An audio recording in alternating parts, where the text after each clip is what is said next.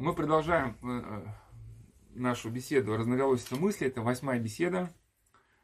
Основной такой посыл, тренд, что ли, этих бесед, что в нас протекает наши головушки очень много процессов, а, которые сложны, многогранные. Конечно, возникает соблазн всех их приглушить, какой-то такой линейной гипотезой психологической, да, э, или там выражением каким-нибудь, да. Э. В общем, как, э, но уровень сложности этих процессов таков, что только когда человек возьмет за добросовестно распутанный клубка, он действительно начинает приходить к пониманию себя, всего мира и, и даже Бога. Вот как-то так получается, да, что грубо говоря, что мы не можем распутать этот клубок в каком-то изолированном состоянии, не познав одновременно и мира. Да, там и Бога, и ближних, не выстроив с ними ближним, ну, то есть не выстроив с ними отношения, не прекратив, как одна девушка даже сказала, что она пожелала, чтобы к этой циклу бесед сопровождалась бы короткая, короткая памятка. Она из предыдущих бесед, как бы, да, значит, сформулировала, что хочешь победить разноголосые мысли, но перестань жрать, хотя бы, да. Вот, ну вот, то есть мы должны приобрести какие-то навыки.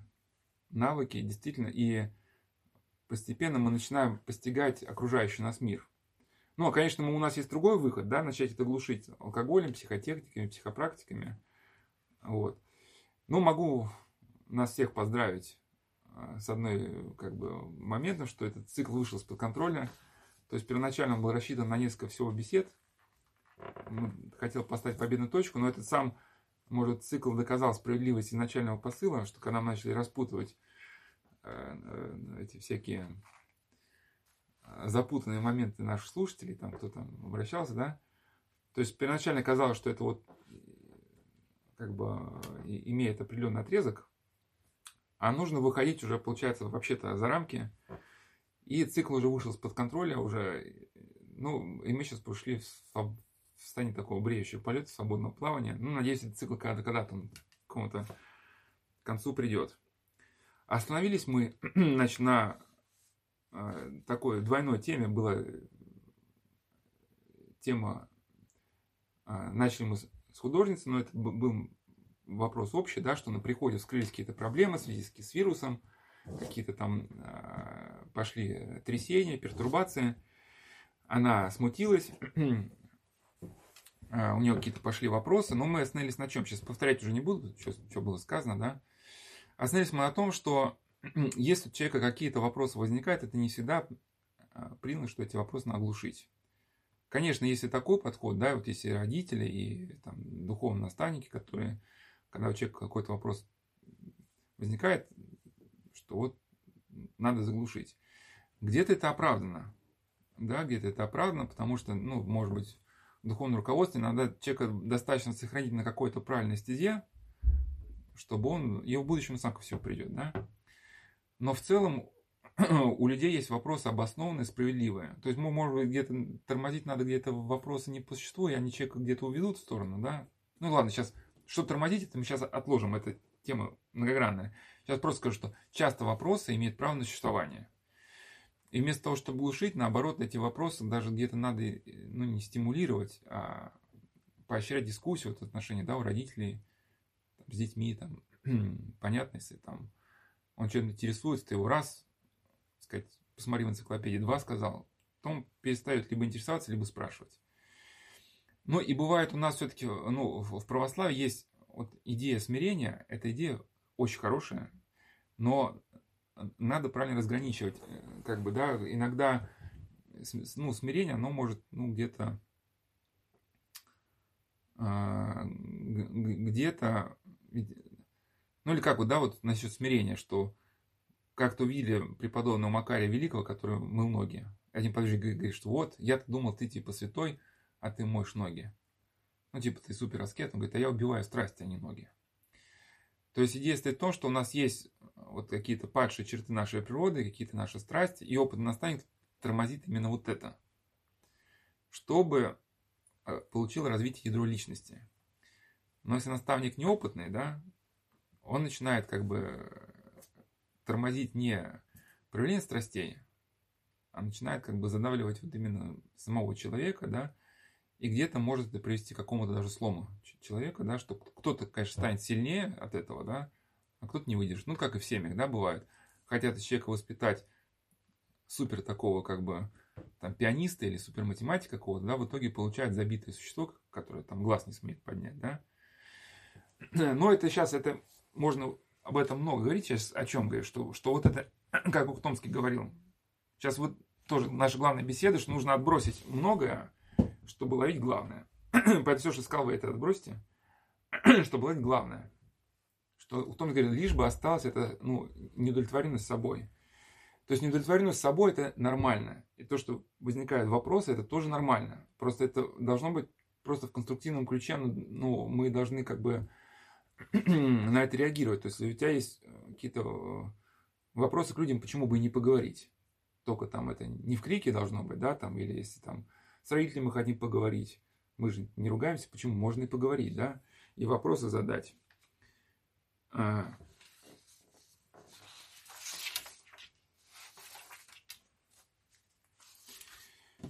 Ну, возвращаясь к мысли Ухтомского, да, еще раз э, вторую мысль подчеркну. И второй момент, как бы, что мы приводили мысль, что люди, у которых возникают такие э, наиболее мозготряски, ну, своими словами скажу, да, это кто? Есть люди астоничные, астоничные. Ну, по-русски это есть люди, которые такие практики, ну, такие неисправимые оптимисты, которым вот хорошо покушать, хорошо поспать, похохотать, и все, им как бы трава не расти, да? Такие не будут ставить перед собой философские вопросы какие-то. Ну, да, там, ну, глубина, сказать, что ты, что ты паришься там, да? Есть люди, наоборот, такие, более, которые в себя погружены, для которых в проблему превращается это все, как бы, да? Один кусочек рыбки съесть или два, или полтора, а может быть, одну седьмую, ведь на прошлой неделе я съел на 0,3 больше. Ну, это, в общем, такие загоны постоянно, да? Но, и, э, ну, может быть, даже и для них еще не так все страшно, потому что они тихо мокнут в своей как бы такой сфере.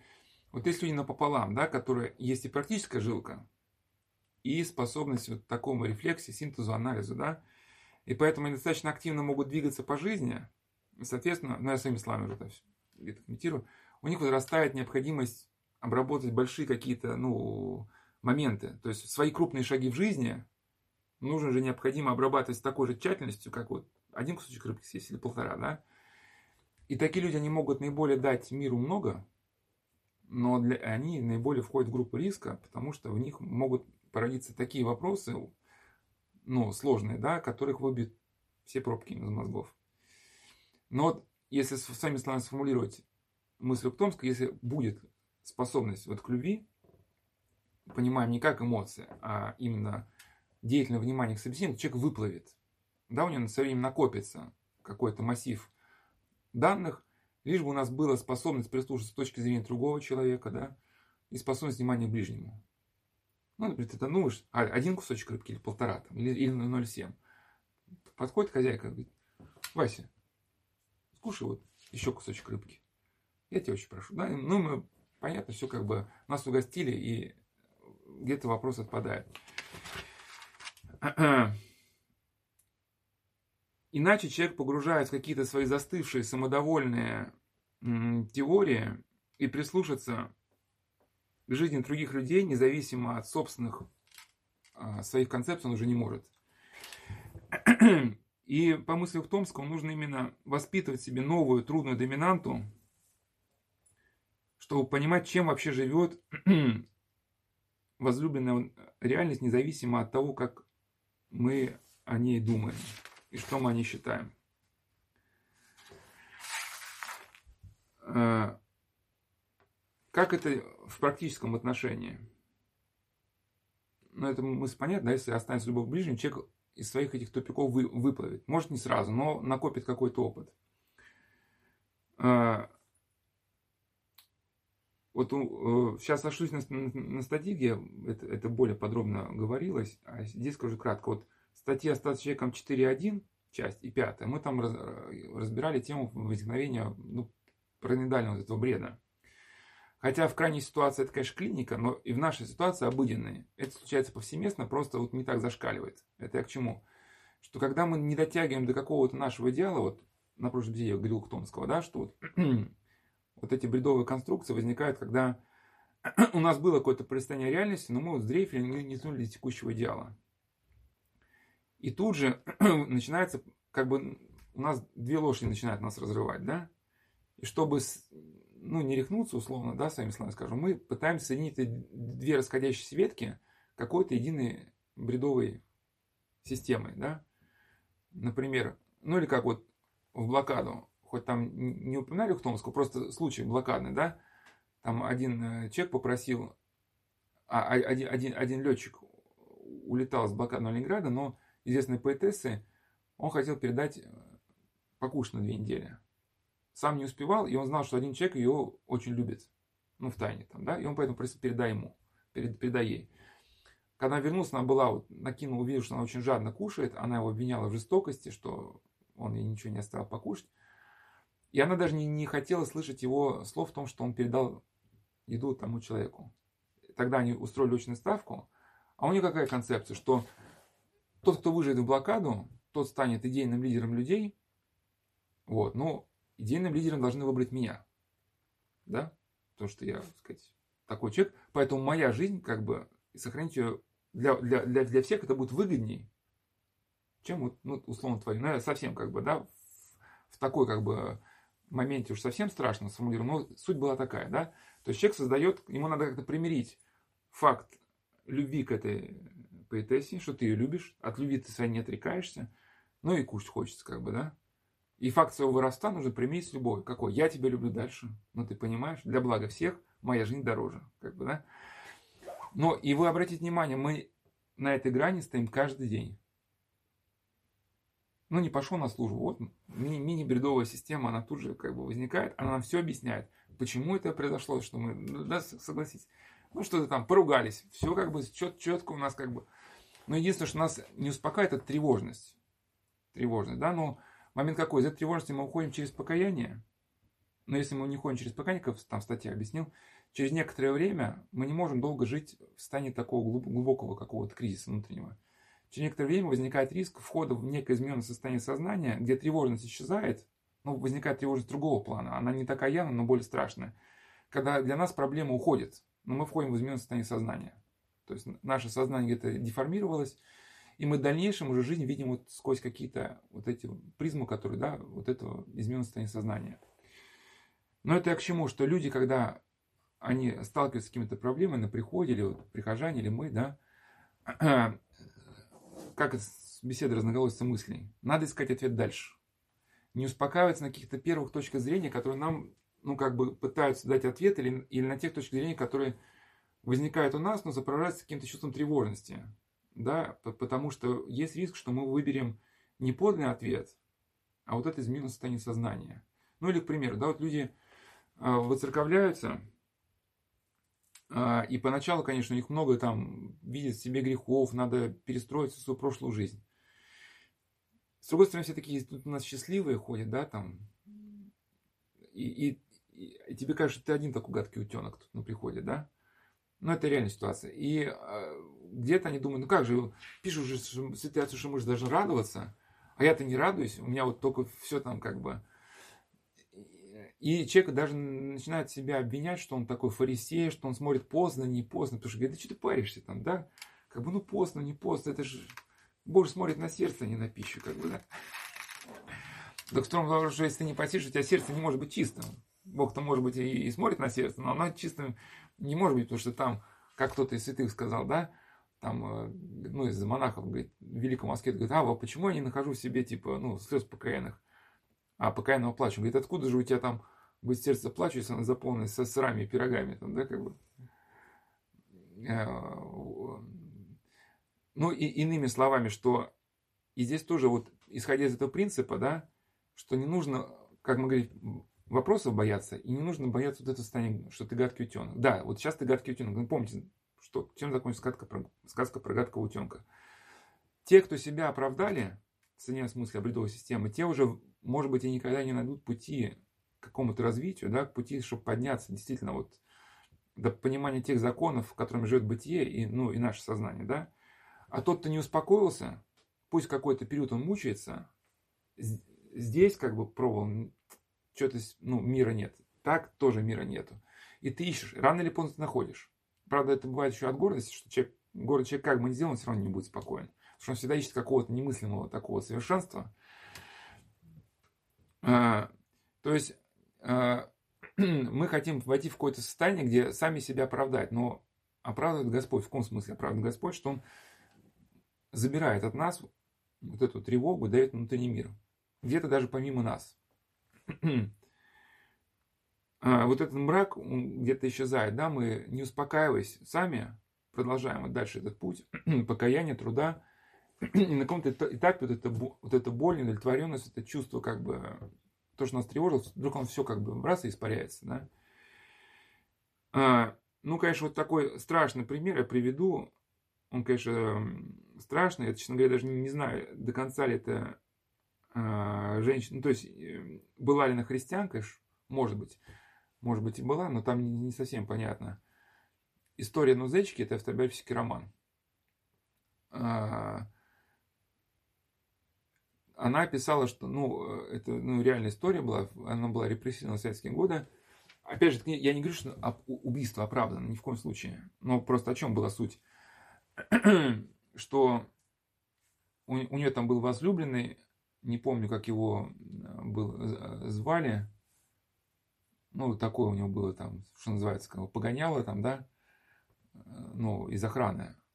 Но его убила банда одна. А, в общем, банда одна продавала пистолеты. Ну, чтобы пистолет получить, соответственно, надо убить охранника. И однажды она слышала разговор вот этих, вот, сказать, да, и ну, видела приметы сквозь там щелки там сараевком, да, спасла одного опер а, ну, какое-то у нее было такой христианский все-таки образ мысли, потому что она того оперативного работника, который в карте закрыл, она спасла. То есть она знала, что на, на него охотится, на, на санях догнала его, он прыгнул к ней в сани, и эти побежали уже там убийцы, но она успела увести. И потом она поняла, что они охотятся за новыми людьми, и хотя она как бы, понятно, это, опять же, что убийство это не выход, я говорю не ради того, что можно убить, ни в коем случае. Она в своем состоянии, не видела выхода. Может быть, выход был, но она тогда не видела, да? И она решилась вообще на страшное дело. Она, ну, как бы, закрутила с ним роман, ну, для вида, чтобы назначить свидание, и напоила его, и в доме подожгла. Мучилась после этого ужасно. Хотя, говорит, мне до этого, как бы, ну, я плакала, когда видел птичек мертвых там, да? Это я к чему? Опять же, не ради того, чтобы оправдать убийство, а ради тому, что она не пыталась себя оправдать. И вот если человек не пытается э, от этой какой-то трудности избавиться уходом в измененное состояние сознания, да, там, алкогольная, психотехническая или бредовая система, то можно надеяться, что когда-то действительно Господь подаст ему ну, избавление в каком-то смысле, именно вот эту тяжесть души, она уйдет. Да, даже как Силанофонский. Опять же, это э, случай с Силанофонским не ради того, чтобы оправдать убийство. Просто он рассказал, что он знал человека, который ну, у него был грех смертного убийства, он играл на гармошке. И он говорит, слушай, как ты можешь играть на гармошке? Ты же убил человека. Почему ты можешь быть таким рад? Говорит, ты знаешь, ну я своими словами, да, я каялся много об этом. Я потом понял, что, ну, почувствовал, что меня Господь простил. Опять же, не ты придумал, типа стакан, типа, о, меня там, или там Господь благословляет, и там, идите, там, режьте там всех, да? Нет, вот просто эта тяжесть, она скатилась. Но сейчас пойдем дальше, но что Инна подытожить к вопросу художницы, ко всем нам, что не надо пытаться искусственно замазать себе это состояние удовлетворенности. Вот этот момент критически вы поняли, да? Нужно искать дальше, когда действительно появится конструктивный выход из неудовлетворенности. Может быть, какая-то сумма знаний, которые вот мы-то хотим, думаем, что одна какая-то отдельная фраза нас выведет. А это может быть какая-то сумма знаний, когда количество станет качеством, да? Когда мы выйдем на новую ступень какую-то, понимание стильности, да, мы уже это преодолеем. Ну или как там, ну в детстве у нас бывали, да, вот какие-нибудь трагедии, мы там плакали, и ситуация казалась безысходной. Ну, потом выросли, опыта больше жизни прибавилось. Вспоминаем, думаю, а что плакали-то, как бы, да, ну, все понятно. Но тогда было непонятно. А, и сейчас отсюда переходим к теме, да, что вот это, когда а, тянемся к сути, как бы, что есть масса каких-то крайних точек зрения, которые нам мешают понять действительность, а мы тянемся к сути. Вот даже вот этот пример. Ну что, отец Прокопий, вы что хотите сказать, что можно убивать? Я говорю, да нет, я не об этом хочу. А о чем же, да? Вот. И, и, и к этой истории, да, невинность зайчики, надо применить тот принцип невинного скакуна, про который, да, говорили. Что в каком смысле, я рассказал историю, но вы теперь эту историю забудьте. Да, надо понять вот то ядро, которое лежит в сердце. Вот. А, а понять может только вот поняв состояние вот этой э, Екатерины Матфеевой, автора этой книжки. Как это в, в практическом, вот этот, может быть, непонимание или вот этот раскол может практически отображаться в нашей религиозной жизни. Да? Например, одна женщина, которая ну, стала воцерковляться, у нее был даже некий такой опасность откола ее от церкви, но по какой причине? Ее сын занялся бизнесом, ну, родители он не очень слушал. Ну, в итоге там долги, он пытался оформить банкротство, но первоначально, да, когда эти законы появились по банкротству, многие уходили так от ответственности, да, но потом законы подкорректировали, и уже, в общем, ну, это не суть важно, да, что если ты объявляешь банкротство, ну, не имея на то, ну, в общем, с лукавой целью, ты подпадаешь тоже под ответственность. Ну, в общем, он пытался как бы бизнес раскрутить, но все вышло не так, он хотел, и стали искать кредитеры, коллекторы там и прочее, прочее, да. Она представляла, где сын находится, но у него вступил в конфликт две мысли, что я как православный должен говорить правду, только правду. С другой стороны, это мой сын, и сейчас от него какие-то страшные люди требуют денег, хотят найти местоположение. И, и, и как мать говорит, лучше мне, типа, не выдать сына, но перестать быть православным тогда. Пожертвовать своей православностью, чтобы не выдавать сына, да? И вот такой конфликт его разрывал. На самом деле, опять же, это, это крайней точки зрения. Вот, ищите невинность скукуна. Конфликта нету. Да, вот мы же помним, опять же, ответ в предании есть. Вот помните, да, в Макаре Великий? Был же ответ в житии Макария Великого. Когда хотели казнить человека по вине в убийстве, он подошел, молитву воскресил умершего и сказал, этот ли человек тебя убил? Он говорит, нет, нет. Говорит, ну все, там, спи до второго воскресенья. А люди спрашивают, ну а спроси его, кто его убил-то? Говорит, моя задача была спасти неповинного. А кто убил, ну, на самом деле, это уже там, типа, у вас есть судьи, и уже вы там сами разбираетесь, да? То есть, или вот как вот в книжке «Победить прошлое», там история бывшего рецидивиста, тоже, когда он обратился к православию, на него там его друзья хотели наехать по-крупному. Типа, вот ты теперь у нас же православный, ты должен быть честным, а ты нас всех сдашь, если что. Говорит, ну а почему я вас должен сдавать? Как бы, да, я должен быть честен, но по отношению к себе. А по отношению к брату я должен покрыть грех брата. Но не в том плане, что там должен идти на преступный сговор, да, ну, то, то, то есть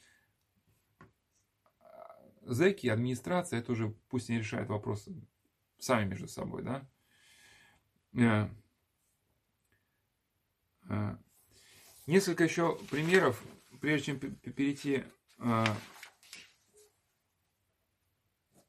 Или хотя, давайте сейчас пока время есть о пограничном расстройстве, и потом несколько примеров о, расколе. Или давайте, ладно, о расколе закончим. О пограничном расстройстве. Я просто некоторые примеры приведу, как люди решали вопрос раскола.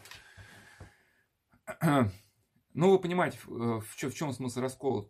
То есть человек, у человека есть как, какие-то убеждения, которые он считает правильными и справедливыми, да? Но в своей христианской жизни он сталкивается с какими-то ситуациями, которые противоречат его убеждениям, которые считает правильными и справедливыми, да? И возникает состояние конфликта, которым может закончиться уходом с прихода, уходом в церковь. Понятно, да?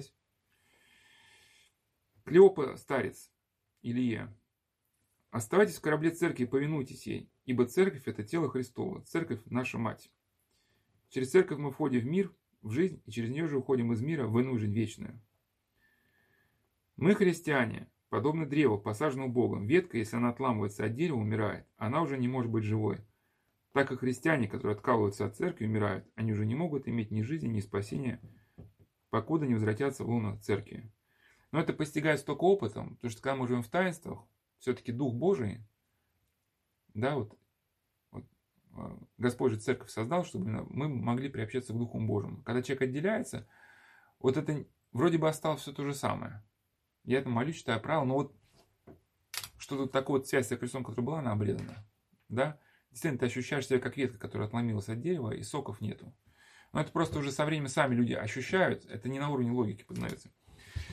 И вот самостоятельно можно посмотреть э, беседу «Мой путь Богу» с, с монахом Диамидом. Я просто вкратце на тему раскола озвучу. Кстати, бывший буддист, очень интересная история, что он именно э, рассказывал, ой, не пропечаталось, выделил цветом, чтобы на листах было отметить, а заливка, она не шесть скрыла. Ну, в общем, ладно, своими словами. Вот как раз он рассказывал, что в его монастыре, как раз вот, э, где он жил, когда вот началось там ИНН там и прочее, да, началось осуждение иерархии, его монастырь откололся от епископа от местного, да. И епископ э, приезжал с ними, поговорил, и первое, что его как бы, ну, с хорошей с точки зрения его а, понравилось, что епископ был готов к диалогу. То есть не то, что там, а, еретики, там, раскольники сейчас всех под анафему. То есть он готов был ответить на любые вопросы. И это его, как бы, ну, а, понравилось. А во-вторых, он увидел, что когда они ушли в раскол, началось деление на чистых и нечистых, на группировки. Вот есть наша группировка, это мы правильные. А вот есть та группировка, это они неправильные. И он сразу увидел, что, ну, ну, нету в этом любви, вот этого Духа Божьего, да. И вот это как-то особо бросилось ему в глаза, и впоследствии он вернулся к епископу, да, был принят епископом, ну, было принято его покаяние отца Диамид, да. Но вот это важная характеристика, что он понял на уровне собственной внутренней жизни, что что-то пресеклось. Вот, ну, не стало как бы и любви ни в нем, ни вовне. И вот эти бесконечные разговоры о том, какие кругом все плохие. И даже у него был разговор с одним тоже раскольником, что он привел им аргументы какие-то. Он говорит, да, ты все прав, ты все правильно говоришь, ты наиболее глубоко ответил на вопрос, но неужели ты не видишь, что типа, в московском патриархате все вот так прогнило? То есть, когда ответил на эти вопросы, ну, это уже твое, как бы, ну, мнение субъективное. Почему субъективное? Потому что можно привести на это, можете сами почитать, я здесь только упомяну, Игорь Рябко. А, Интересная статья. Лечить нужно не церковь, а свою бедную голову. А в чем смысл статьи? Что он был э, церковным революционером, высвечивал недостатки, а потом понял, что чем больше высвечивал недостатки, тем больше я их просто в свою душу накапливал. Но моя жизнь от этого лучше-то не становилась. И потом он пришел к мысли, да, что да, может быть, в твоей церковной жизни рядом с тобой все не так, и все, и все, и все не те. А но он понял, что, может быть, в этом-то и заключается, может быть, какой-то Божий промысел, чтобы ты рядом с теми, которые не, не те и которые не так, чтобы ты стал тем и, и, ну, и делал так. Понятно, да, объяснил? И, и он говорит, что даже где-то можно все-таки, да, упомянуть какие-то вещи, что, с чем мы не согласны, но когда сострадаем с любовью, это еще допустимо. Там, где это с осуждением, это уже вот какая-то патология, читать такие статьи не надо, и как он даже хорошо сказал – если нашу истину православную церковь, что у тебя лицо такое страшное? Ну, точно же подмечено, да? А так у него есть дневник бывшего революционера, ну, где он описывает свои вот несогласия. Что говорит, ну и вообще у ну, церковного революционера, он стоит палочка, что я правильный, а они все такие, ну, неправильные. Но это надо опытом пережить, а ну, тоже мы где-то вот, это все на уровне измененных состояний сознания. Когда это измененное состояние накатывает, оно не очень заметно, но чем больше мы себе дозволяем в этом ключе, автоматически у нас начинают расти эти бредовые системы, которые нас каждый шаг нам объясняют. Здесь мы безупречны, а здесь мы просто восхитительны, да? А, можно самостоятельно прочитать, у кого это волнует, письмо святителя Афанасия Сахарова духовным чадом начинается со слов «Мне кажется, что вы еще не совсем решили вопрос о хождении в храм. Я без всякого колебания решил этот вопрос для себя. Ну, по этим первым строкам. Просто многие осуждали патриарха Сергия Строгородского, не ходили в храмы, там не поминали.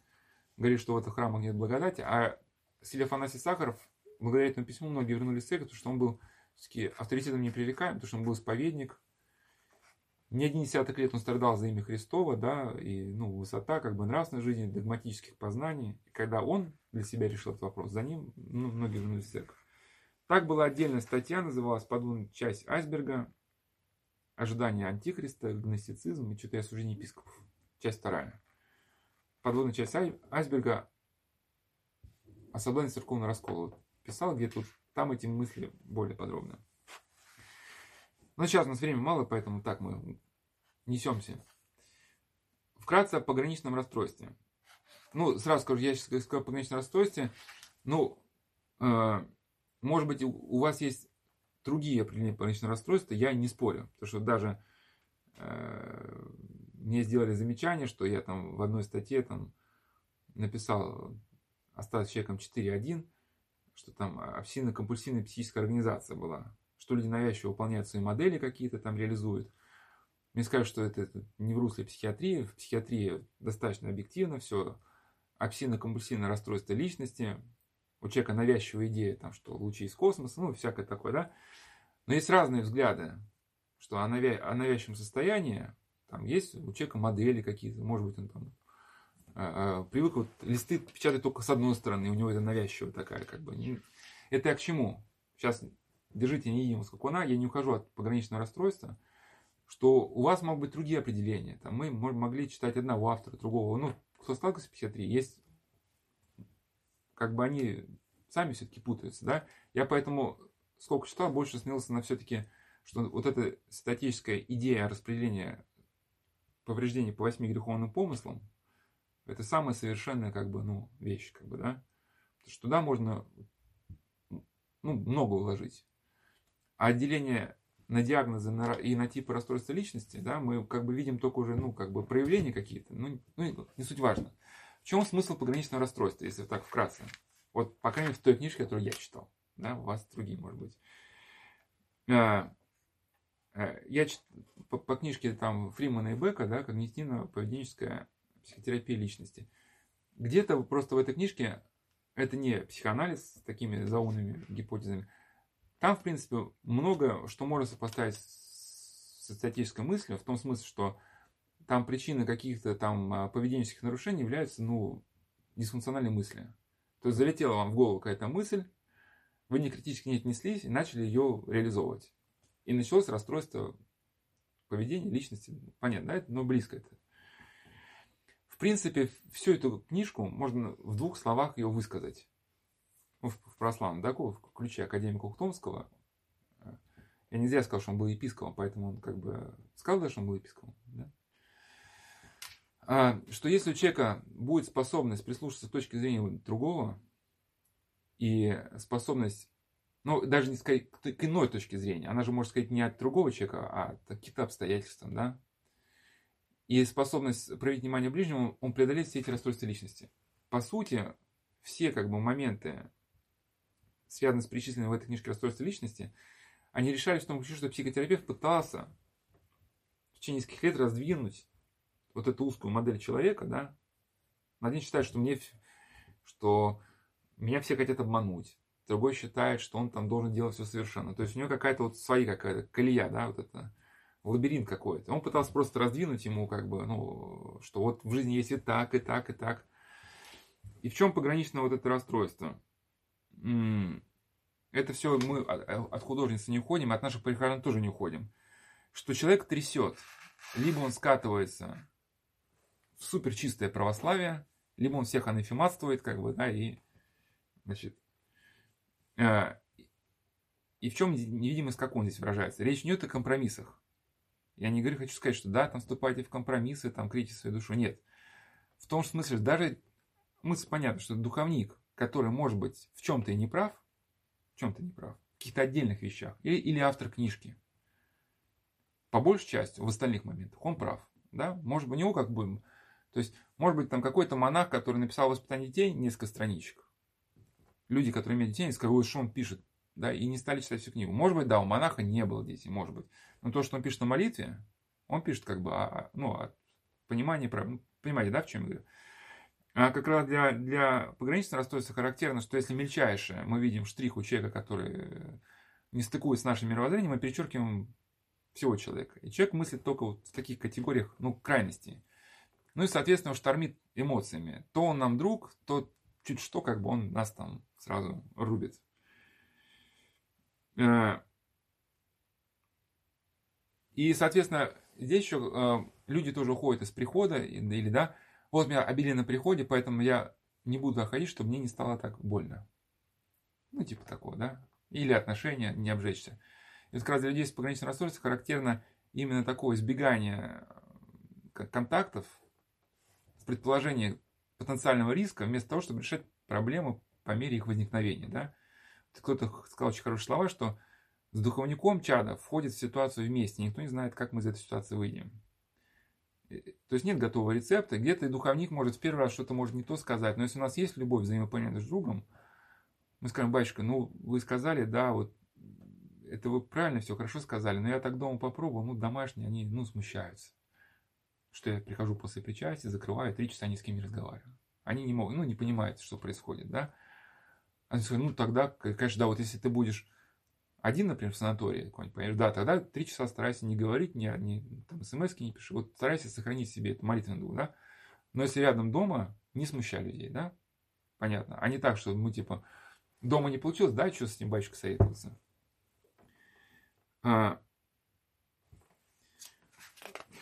мне очень понравилось, как э, велась... А, и, соответственно, э, там человеку советую к чему прийти, что что эти люди, они очень яростно высказывают свои проблемы неудовлетворенности, то есть им что-то не нравится, что, что мне советуете тут, да, у нас есть прихожане. Вот патриарх Кирилл сказал, да, посидите выходные, ну, сразу на, ну, как, у нас пошли высказывания, да, но, кстати, характерно для пограничного расстройства. То есть человек, он даже не отдает себе отчета, что у его радикальных э, высказаний будут последствия. В каком смысле? Ухудшится отношения, да? И э, об этих последствиях не думает. И советуют такому позицию э, человеку занять, даже светские да, авторы, было бы хорошо быть выражение выражением моей неудовлетворенности, чтобы это не создало дополнительных проблем.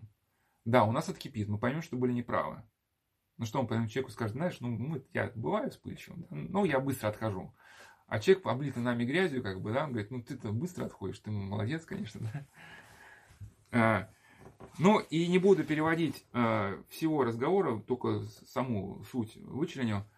Понравился, достаточно был содержательный э, диалог между терапевтом. Опять же, я не фанат психотерапевта, в том смысле, что я не, не говорю, что надо брать оттуда все. Потому что есть теория заумная, вот мы, когда будем про пищевую аддикцию, если до этого доберемся, да, там-то простые вещи, как бы, то есть, скорее возникает опасность, что там, где вещи конструктивные, простые и понятные, реальные, где-то могут психотерапевту от этой реальности уйти и начать как бы человек акцентировать на какие-то вообще вещи, ну, такие, ну, не очень понятные. Но здесь был диалог хороший, что э, у женщины был, была такая идея, что все хотят навредить. Ну, это тоже у нас прихожан есть, это чистые, нечистые, как бы, да, вот, группировки, вот эти там за патриарха, а мы, так сказать, мы такие, ну, Всякое разное, сами себе знаете. А, и он спрашивает, как можно охранять людей, которые не заслуживают доверия? Я полагаю, как вероломных. Да? А, и каковы характеристики вероломного человека? Они не делают того, что говорят. А как у них с ложью? Они все время лгут и пытаются использовать вас, когда подворачивают случай. То есть сказали, что карантин продлится неделю, а продлилось две. Значит, все, верить людям нельзя, да? А, когда люди пытаются вам навредить, они придумывают оправдание, потому что это... А, значит... В общем, она пишет, что все кругом меня подводят, придумывают оправдание, меня это бесит. А, значит, а вот ваша невестка, она заслужит доверия или вероломна? Я могу доверять ей терапевт, давайте посмотрим на ваши критерии. Значит, вначале вы считаете, что люди, которые заслуживают доверия, всегда делают то, что обещали сделать. Но вы сами расскажете, что ваша невестка, а, значит, не позвонила, хотела, хотя сказала, что это сделать, но вы были спокойны, более-менее. Да, но она потом извинилась. Ну, теперь говорит, значит, сходя вашей логике, следует, что если она вам не позвонила, значит, ее считать, нельзя считать заслуживающей доверия. Говорит, нет, ну можно, а, потому что она достаточно надежна. Говорит, хотя и, и, терапевт приходит к конструктиву. Значит, видите, что есть люди, которые могут быть достаточно надежными, но которые иногда по каким-то причинам, ну, могут, ну, не выполнить, например, свои обязательства, да, и понятно, да, и человек, когда к, к этому приходит, он, ну, как бы, начинает вычислять невидимо скакуна, да, может быть, действительно, даже вот духовный автор книжки, у одного был такой опыт, у другого секой опыт. Есть автор универсальный, который для всех людей подходит. Есть автор, который вот, ну, где-то что-то, опыт был больше, где-то был опыт у них другой. И также очень э, в отношении самих терапевтов, хоть и сказано терапевтов, в отношении терапевтов, но это, ну, нам тоже эта мысль очень, ну, такая мне понравилась, конструктивная. То есть одна там э, э девушка с, с этим пограничным расстройством, она не выполняла задания. И э, как бы предупреждаю, что, конечно, вас это может тоже раздражать, что человек не выполняет никакое задание. Но с другой стороны, ведь постарайтесь понять человека с пограничным расстройством. Он э, как, как бы боится, что выполнит задание не так. Или что он выполняет задание, вы дадите ему другое. То есть он может выполнять, не выполнять задание не потому, что он не хочет это сделать, потому что у него какая-то система вентилей, своих лабиринтов, да, и он чего-то боится. Ну, понятно объясняю, да? Или ребенок вам солгал не потому, что он лжец патологический, потому что он что-то испугался, да? И если вы как бы эту э, перспективу страха снимете, он может действительно вам все, все расскажет, да? Потому что он может и хочет рассказать, но вот у него какая-то есть внутренняя проблема, которую нельзя решить хлопанием кулака по столу. Та же самая мысль, только в Экзапери. Э, с поэтической точки зрения, но тоже к вопросу об этом э, невидимом скакуне из цитадели. Бог послал мне обворожительную лгунью, как просто мелодично и жестоко она лгала. Я спросила, почему ты лжешь? Но это царь, который должен принять решение, казнить ее или не казнить, я так понял. А, в общем, она что-то там вы, вы, выдумывает все. Но потом царь, значит, а, взглянул с другой стороны на нее. То есть, одной стороны, это просто женщина, которая лжет. Выкручивается, как, вот, как может. А с другой стороны, она рвется и мечется, как лечится в капкане. Птица, окровавившая круть о прутье клетки. Я обратился к Господу и спросил его, «Господи, почему ты не дал нам языка, чтобы высказать себя? Слушая я ее не любя, я бы ее повесил, а ведь можно и пожалеть. Окровавленная птица мечется она во тьме своего сердца и боится меня. Она похожа на лисицу, которая дрожит, скалится и кусает, пока не вырвет наконец у меня из рук кусочек мяса и не потащит его к себе в нору. Повелитель обратился на ко мне. Они не знают, что я ничего не повинна. Но я-то знал, сколько смут она несла мой дом. Но жестокость Господа терзала мне сердце. Но здесь жестокость можно в каком смысле понять. Что Экзупери, как бы, э, здесь у нее такие размышления, не в том смысле, что жестокость Господа, а что Господь призывает нас к развитию. Ну, к вопросу всей нашей беседы, да, у нее там были такие слова, там, Господи, не требует мне становления, дай мне просто побыть. У меня есть царство, у меня есть там еда, как бы там, жена, что-то вот накоплено, как бы опыт какой-то. Не требует меня, чтобы я рос постоянно дальше, как бы, да. А Господь же нас хочет вытянуть, как бы, да, из этой, из куколки э, гусеницы, чтобы мы стали бабочкой, как бы, да. И может быть в, в этом смысле, что жестокость, что мы, когда Господь нас тянет вверх, мы это воспринимаем как, как труд, опять надо куда-то э, карабкаться, э, расти, как бы, да, подниматься над собой прежним. Хочешь же где-то, да, там сказать, лечь, как бы, в шпикачке, телевизор, как бы, да, там. Но она все вынеси елку, вынеси елку, да. А? Бывает, да. А. Помоги ей заплакать, Господи, пусть она встанет самой себя и затихнет у меня на плече. Она еще не знает, что такое усталость. Она не понимает, что мечется в ловушке, и мне хочется освободить ее. Да, Господи, я нарушил свой долг, я ее пожалел. И обратите ко мне, как он ее характеризует. Да, но разве можно пренебречь одной маленькой девочкой в слезах? Она не вся Вселенная, но она частичка Вселенной. Она мучается, потому что не в силах воплотиться. Потому что вспыхивает и рассеивается дымок. Ее лодку перевернула река, тащит ее и не, не справится с течением. Но вот прихожу я. Я ваш берег, кровь, суть. Я новый язык, дом, границы, внутренний стержень. Ну, то есть он понял суть грубо говоря, стремился понять суть вот этой лгуни, да, и понял, что не все вот так плохо, что надежда есть и для нее. Кстати, вот только на этих путях мы можем общий язык с кем-то найти, на приходе, с людьми, с духовником, потому что, да, потому что, э, как уже говорил, например, или вот дальше мы будем говорить, что люди, которые прошли через э, чтение психологических книжек, ну, это, наверное, самые, самые тяжелые люди. Потому что вот любую фразу они пропускают через систему вентилей, помочь им чрезвычайно трудно. И когда ты им пытаешься помочь, а, но они-то убеждены, что у них это такой колоссальный опыт, там, они, так сказать, они сразу встают на дыбы, в штыки воспринимают, потому что они считают, что ты хочешь уничтожить весь их э, как бы жизненный опыт, оставить их ни с чем, а им же надо работать, как бы, да. И, соответственно, вот, вот здесь они могут выплыть только тогда, когда они поймут, что от них хотят. Как бы, да. да. Ну или вот там, да, занимайся тем, чем занимался, только со смирением, и только помни о каких-то, ну, верных акцентах, да. Хотя духовник можно сказать, ну, слушай, ну, хватит ты ссылаться на все эти книжки свои. Что мне все это отказаться, как же я откажусь, и все, и слезы, да? А может быть, тоже сказал, да хватит тебе ссылаться, он не имел, может, в виду, что все забудь. А, ну, может, имел в виду, что не забывай о духовном, да, и там, почитай побольше своих отцов, посмотри, как они думали, да, ну, то есть скорректировать. А, а, то есть, подает итогом, да, что стоит за поведением человека, понять. И вот э, художница дальше, она где-то говорит, что вот такая ситуация, там у них на приходе люди болеют, и, и вовсе их это не заботит, и, может, где-то и заражают других, да, и как это возможно. Но как бы здесь, вот, опять же, если мы осудим людей, через осуждение мы входим в некое измененное состояние сознания, котором мы не можем адекватно смотреть уже на реальность. Да? Вот в цикле беседы с жизни более подробно об осуждении мы говорим, там есть даже осуждение. То есть осуждающий человек он не может понять реальность, поэтому осуждение это опасно.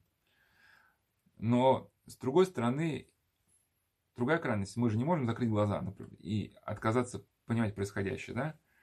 А выход можем, возможно, найти такой надспорной точкой зрения. Да, мы можем признать, что этих людей, которые вот, может, они не то, что специально заражают людей, да, но они стараются проявить стойкость, там, ревность, там, мужество, не сдаться болезни, да, но не осуждая их, мы одновременно понимаем, что это не вариант для нас.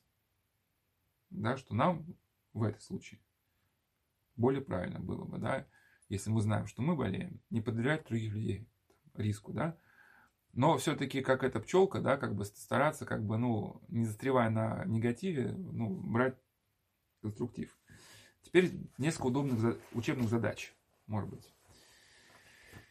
Э, ну, где люди уже рассказывают, как в их жизни проявились эти лабиринты, разноголосицы мыслей. Ну, времени мало, поэтому, конечно, может быть, истории было подробнее это а, рассказать. Но какие-то отдельные только моменты выхвачу, хотя тут полная достаточно была история. Ну, история, она вроде бы, на первый взгляд, вписывается в классическую идею, что во всем виноваты родители. Мама травмировала, недолюбила, вот и, и выросло сказать, чадо. Но, кстати, даже вот в этой э, книжке э, Фримана и Бека, за что им большое спасибо, была глава обсессивно-компульсивное расстройство личности, навязчивые люди. Там как раз проводилась идея человека, который все хотел делать совершенно. Он не мог никакую работу сделать в срок, потому что он все хотел сделать идеально, в итоге он переживал. Люди нервничали, что он не может сдать работу в срок. Ну, поначалу он ходил э, на сеанс психоанализа. Ему там объяснили, что все виновата мама, все там выяснили, что у нее была тиранская мама, но ни к чему это же не привело. Ну да, все согласились, виновата мама, дальше что? А у него просто, когда он начинает нервничать, у него зажимает спину, ну спину зажимает, да? Ну, а там Серафит, э, к вопросу доминанте Ухтомского, да, позиция психотерапевта была очень простая. Откуда вы знаете, что если вы будете делать, делать, делать несовершенно, то вы никто, и все люди вас типа будут презирать? Ну как же, это очевидно. А говорит, ну вы спрашивали хоть раз? Говорит, ну вот спросите людей, из-за чего как бы они нервничают, когда вы с ними работаете. И, и он выяснил, стал спрашивать, что единственное, из-за чего они нервничают, из-за что не, работы не, в срок не сдает, как бы, да. Но то, что в его понимании это казалось несовершенным, людей это вполне устраивало. Это было нормально, сделана работа. Понятно, да? И он вдруг пришел, оказывается, может все делать в срок, не переживать потом из-за своей спины, не мучиться этими мыслями, и все довольны, как бы, да? И для него это целое открытие было, что можно вот так жить. Но видим, да, разницу между обвинением мамы и здесь. Здесь, ну, может быть, да, там Ну, потому что во втором случае, помимо мамы, выяснили, что и тренер ему что-то там приказывал. Но это путь бесперспективный. Но в этом случае могла бы возникнуть а, риск, что девочка тоже припишет к этой ситуации, то, что ее мама там унижала, наказывала, она пыталась быть для мамы всегда хорошей. Ну и вот это такие, начались вот эти сползания в какой-то травматический опыт. А, но опять же, если это правильно понимать, травматический опыт дело не сколько в маме, потому что что там блокада, что военные действия, что голод, в принципе, в чем суть травматического опыта? Не в маме. В результате какого-то стресса человек начинает зацикливаться на собственных мыслях, на собственных представлениях реальности, и его как бы конструктивное развитие в жизни, оно прекращается. Ну, формируются какие-то условные рефлексы, да, какая-то стагнация, регрессия, что очень хорошо было показано в мультике «Кастрюлька Анатолия». Очень хороший мультик, можете посмотреть, где у человека был какой-то, ну, телесная, может, дисфункция или какая-то умственная, что в виде кастрюльки было показано, что он носит кастрюльку, она там шкрябает по асфальту, дети раздражаются, но он не может ходить полноценно, да, с этой кастрюлькой. И потом, и тогда Анатолий решил спрятаться. Эта кастрюлька увеличится в размерах, он ее надевает на себя, и считает по этой кастрюльке, она пфф, покрывается льдом. А потом пришла там дев, девочка, постучала по кастрюльке, шила для него, для этой кастрюльки сумочку, они этой кастрюлькой стали в теннис играть. Ну, в общем, жизнь пошла как бы... То есть она научила жить его вот со своим вот этим... И также здесь, как бы дело не в маме. Мы можем ногу сломать, и теми же самым последствия прийти, да, там сломали ногу, там стали вот думать, какой бедный, несчастный, все, Опять то же самое скукоживание. Но в ее ситуации как это? Вначале она стала быть хорошей девочкой. И в нее мне это крепко вошло. Во-вторых, что я одна и никому не нужна. Но это тоже оборотная сторона гордости. Да, вот Евангелина Рождественское письмо, можете почитать, да, что вот именно люди, которые вот наиболее на себя зациклены, они наиболее остро ощущают свое одиночество, потому что одиночество у нас были отдельные беседы, одиночество изоляция. Это тип восприятия реальности. Да? Сейчас на этом останавливаться не буду. Кстати, вот когда у нее была полная исповедь, у нее злопамятность о маме отрезала. Хотя до этого она обвиняла маму во всех своих бедах. Следующий а, а, был момент, я просто сейчас прокомментирую, да. В детстве меня унижали, и большую часть своей жизни думала, что ничтожество. Но часть меня жаждала жить и существовать, тогда стала фантазировать о себе и мире, где я на коне, где у меня все получается, где меня все любят, где оказывают мне внимание, и везде я в центре событий. То есть получается, что в концлагере своего детства, она просто терминах нашей беседы, в концлагере своего детства выживала счет фантазии. И мечты, что у меня когда-нибудь так все будет. Вот у меня развился эгоцентризм. То есть я развилась, раздула свою я, сделала своей доминантой. Вот в вопросе, кстати, остаться человеком в цикле лекций про концлагерях эту тему хотел поподробнее разобрать грезы, но может быть не в этом году. Кстати, очень интересная тема, как люди пытались в экстремальных ситуациях вот, мыслительной деятельности или грезами преодолевать какие-то свои вот эти патологии.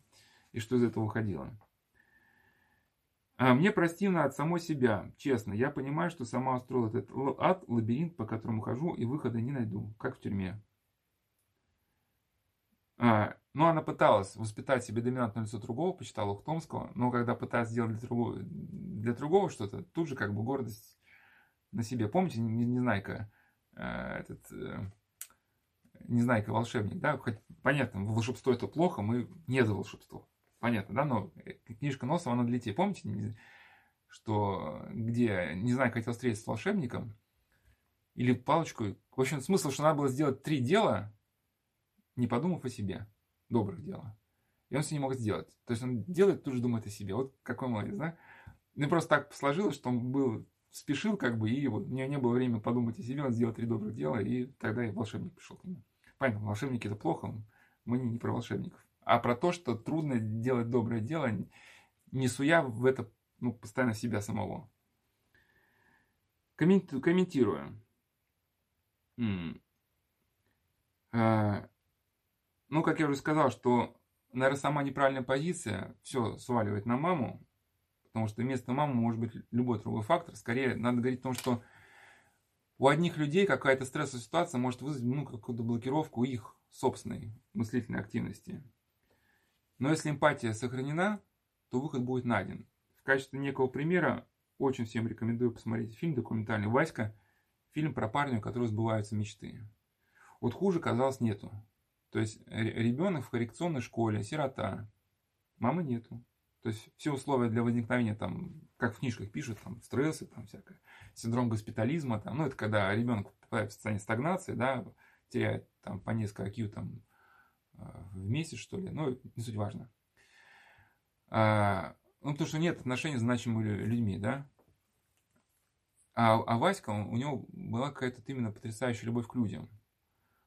Он э, со всеми находил общий язык. И даже когда, представляете, его женщина отомстила, он что-то там воспитательно сказал, и она написала на него заявление, ее перевели в школу э, для недееспособных. Даже не школа, просто, ну, уже приют для недееспособных. Там у школы даже нет, потому что, ну, типа, что их учить, если они недееспособны. Настолько у него была любовь к людям, что он со всеми был, находил контакт. Это я сейчас не случайно просто рассказываю, что у этого парня шансов для возникновения полномасштабной травмы всех этих лабиринтов разноголосиц было в сто раз больше, чем у всех нас. Но, однако, это не произошло. И вот по какой причине, да? И девочка-волонтер там была в этом детском доме, она настолько как бы к Васе хорошо относилась, что когда Вася исчез, она стала ну, узнавать, навела справки, и вдруг выяснилось, что Васю из-за мести перевели в дом для неспособных. Оттуда выхода уже нету. Она в интернете написала там пост, что кто, может, помогите хоть чем-нибудь. Ну, вот одна женщина состоятельная, она почему-то тоже прочитала этот пост, решила помочь, приехала, договорилась с руководством этого э, детского дома для неспособных. Васе дали право ходить в школу. То есть не то, что пинали там, входи в школу, учись. Наоборот, он говорит, ты идиот, ты не способен, что ты что придумал, какую учебу? Человек сам протаранил 10 классов. Сам. Не то, что с поддержкой, а наоборот. Да? Потом нужно было доказать свою, э, свою дееспособность. Потому что комиссия, она все-таки нацелилась не на то, чтобы его выпустить, а на то, чтобы оставить, потому что если выпускать, надо давать ему отдельную квартиру. Потом он в итоге женился, получил образование. Конечно, были масса трудностей, но его даже вот характеризует даже один факт, что он отучился на повара, его взяли в какой-то крутой межленовский ресторан, пятизвездный, сразу сходу, помощником повара. Потому что он ходил на практику, его все, его все полюбили там уже. Отличительная черта. У Васи много ручек. Ну, там не объясняется, почему много ручек, но я так предполагаю, что забегают официанты там, там дай, дай, дай что-нибудь записать. Ну, понятно, все были студентами, дай ручку после пары отдам, это всегда как бы никто не отдает. Ну, хотя девочки отдавали, вот, не знаю, мальчики обычно как бы, мальчик это признак хорошего тона, ручку не отдавать ему. В общем, ну понятно, что ручку тебе не отдадут. И когда этот официант прибегает во второй раз, ну, как обычно скажут, что я тебе в первый раз дал, все, больше давать не буду, потому что ты не возвращаешь, да? А Вася решил вопрос по-другому. Если человек прибегает во второй раз и тоже просит ручку, значит, у меня должна быть вторая. И он поэтому тыкался, как эти, ну, на Кавказе, да, это у них там эти, там, на этих набурках там, да, там эти понатыканы. То есть вот такой подход к жизни у человека. И, соответственно, благодаря вот этой эмпатии он все эти расстройства личности потихонечку, ну, опыт он приобрел и прорубил. То есть это, это первый момент. Второй момент, что э, сама кризисная ситуация, она возникает, когда мы э, вот эту нашу травму какую-то или лабиринты хотим преодолеть с помощью вхождения в измененное состояние сознания. То есть это то, что уже было. Она, ну только в научной литературе можно назваться, назваться идеализированным представлением ну, о себе, да. То есть она пыталась дать идеализированное представление о себе где на коне и этим образом ну, закрыть существующие проблемы. Как какие-то люди, ушедшие в раскол или еще куда-то, да, хотят бредовой системой закрыть ну, факт своего отпадения или там, факт своей подлости, там, да, более подробно у нас был цикл бесед про травматического опыта, христианские психологические аспекты. И вот там у нас было подробно, вы были же как да, кажется, что там 20А беседа была, стремление преодолеть кризис через обвинение мамы, что из этого выходит. 21D, живой опыт заслоняется моделями. 21Е, гордость и потеря адекватного взгляда на мир и на себя. 21 с тремя буквами Е, это преодоление травм. 22а через мечты о себе к измененному состоянию сознания. И 23б профессор Иоанн Карнаракис и его мысли о фантастическом человеке. и даже 25Б и романах Серафим Роуз о духовной жизни о подмене. Подмена – это не к подлинным целям стремления, а к фикциям сугубо земным. То есть это я просто перечислил, кто захочет. О чем идет речь? Что человек, когда начинает, чтобы избавиться от какой-то психологической проблемы, начитался на психической литературе, возникает риск того, что он будет ставить перед собой нереальные задачи, там, помириться с мамой, расширить там жизненный опыт, а достижение какой-то задачи фиктивной, поднять себе самооценку, хотя нигде не сказано, что такое самооценка. Это сложное явление, которое состоит из многих факторов, да. В итоге он попал, проблема возникла из-за того, что он попал в лабиринт, вместо того, чтобы выходить, вы начинаете как бы палаты просто множить. Ошибочно представляя, представляя что процесс движения в бок по расширению этих лабиринтов, это есть процесс движения как бы из лабиринта. Да, где-то понятно, да, объясняю. Сейчас вкратце об этом измененном состоянии сознания. О том, что, ну, к вопросу о гадком утенке, да. То есть больно жить гадким утенком, кажется, что более, более перспективно сразу стать лебедем ну, в своих мечтах. А, профессор, ну вот из научной литературы. Конечно, у нас есть взгляд на измененное состояние сознания. Это очень хорошо описано у Игнатия Бринчинова. Я, кажется, уже ссылался, да? А, это в другой песне ссылался. Ну, в общем, аскетический опыт это он первый. Разговор старца с Чуком Альтисусовой. И, и там раздел второй прелести. Вот именно как происходит измененное состояние сознания, когда человек начинает вот, входить в область фантазии. Но ну, ближе к, э, к проблеме из научной литературы, вот мне нравятся вот, вот такие зарисовки. Это Короленко и Дмитриева диктология. Э, ну, в общем, похожий очень случай, там описан. 30, э, девушка 34 года с признаками, симптомами психологической, физической, алкогольной зависимости. Ну, когда ей угрожало увольнение или критическая ситуация, ну, кто-то должен поухаживать за дочерью, а бабушки и дедушки нету, то она могла воздерживаться от употребления алкоголя. Ну, понятно, воздерживаться трудно. И, ну, хоть не скажем, что именно трудно, по какой причине погружалась в фантазию, просто скажем, что фантазия. Но во время воздержания пациентка погружалась в фантазию себе, как очень красивой, богатой женщине, беззаботно живущей на берегу лесного озера, в фантазиях присутствовали любовные связи гетеро- и моносексуального характера. Фантазии пациентки были связаны с доминиром власти, сексуальной привлекательностью. Ну, как в фильме «Девчата». А я, я пойду, и они штабелями там складываются, складываются, да. Пациентка была убеждена, что фантазии помогали воздерживаться от употребления алкоголя в ситуациях социальной ответственности и приводили к необходимому психологическому релаксу. Многие заключенные, оказавшись в экстремальной ситуации заключения, также накрывались фуфайками. Ну, вначале изматывали себя физически, голодом и физическими упражнениями. И потом закрывались фуфайками, и них шли грезы, ну, трудно отличить от настоящих. Ну, и на этом, ладно. Да, или ладно, последние слова, и на этом закончим, да. И когда опытные зэки расстал, говорит, слушай, брат, ты загонишь себя. Говорит, ну мне же помогает, мне же помогает это, чтобы мне стало легче освободиться. Ну, о рисках и опасностях уже этой ситуации и о дальнейшем выходе из дальнейших лабиринтов мы уже поговорим в следующий раз.